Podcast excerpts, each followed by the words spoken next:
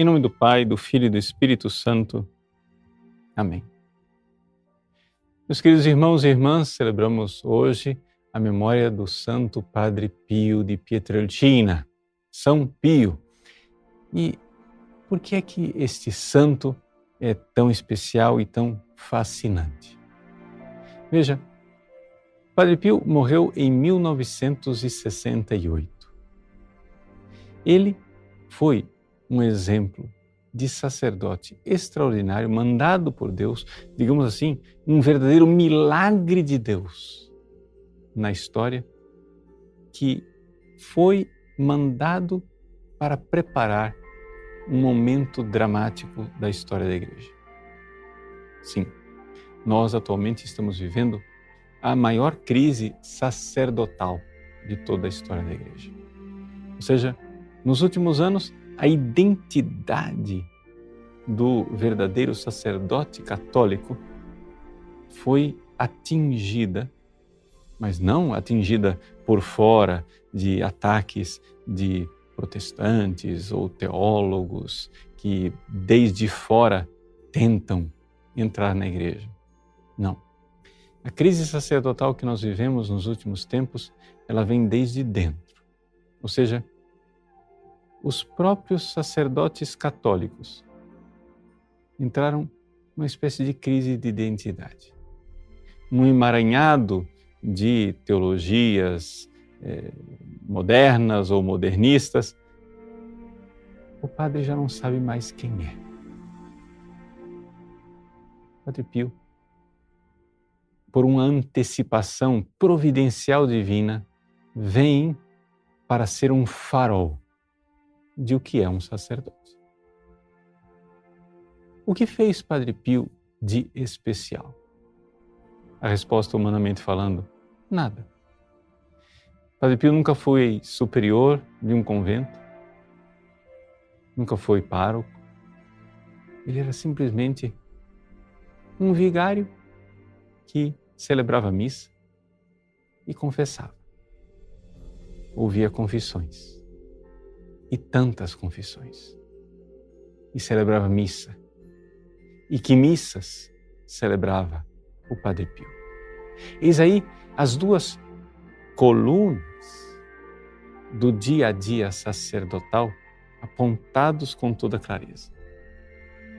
Foi exatamente isso que foi jogado fora pela revolta protestante. Ao rejeitar o sacerdócio católico, Lutero jogou fora todo o sistema sacramental com o qual a salvação de Cristo é aplicada na vida dos fiéis.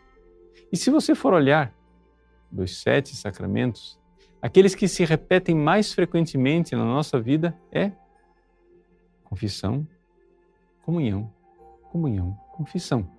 Esse é o nosso caminho de santificação. E essas duas realidades não acontecem sem o sacerdote. O sacerdote é feito para celebrar missa. Sim, o sacerdote é feito para ouvir confissões. E estas duas colunas, elas são sustentadas por uma realidade espiritual que está na teologia do próprio sacerdócio católico. Nosso Senhor Jesus Cristo não é somente sacerdote, mas é vítima. Os estigmas do santo de Petrelcina nos mostram algo também de luminoso e especial. Nos dois mil anos de história da Igreja Católica, todos os santos estigmatizados eram leigos. Padre Pio foi o único sacerdote escolhido para carregar as chagas de Jesus, mostrando luminosamente que todo sacerdote não é somente sacerdote, é também vítima.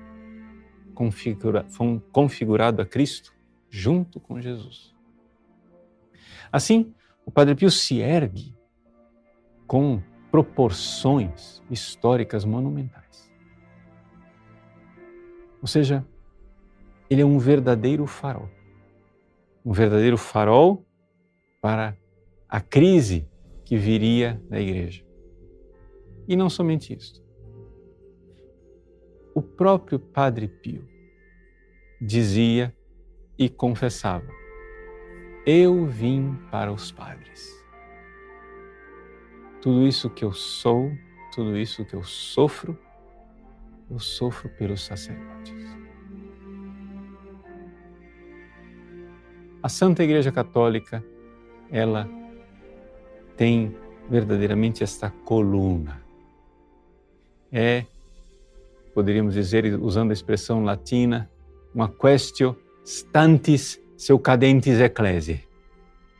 É uma questão de a igreja ficar de pé ou de ela cair de vez. É o santo sacerdócio. O Padre Pio, mais do que tratados espirituais ou teológicos a respeito do sacerdócio, vem ser uma encarnação palpável, concreta, inquestionável daquilo que é o Padre, como ele é pensado por Deus. Ministro da palavra e dos sacramentos. Sim, homem que se oferece como vítima no altar, junto com o sacrifício de Cristo, e que conduz as almas pela palavra de Deus através do aconselhamento no confessionário. Padre Pio não era um grande pregador de multidões, mas que pregador era Padre Pio quando, com a palavra de Deus, espada afiada de dois gumes, atingia as almas no confessionário uma pregação individual, pessoal e concreta. O altar e o confessionário. O sacerdócio e a entrega de vítima. Que grandeza!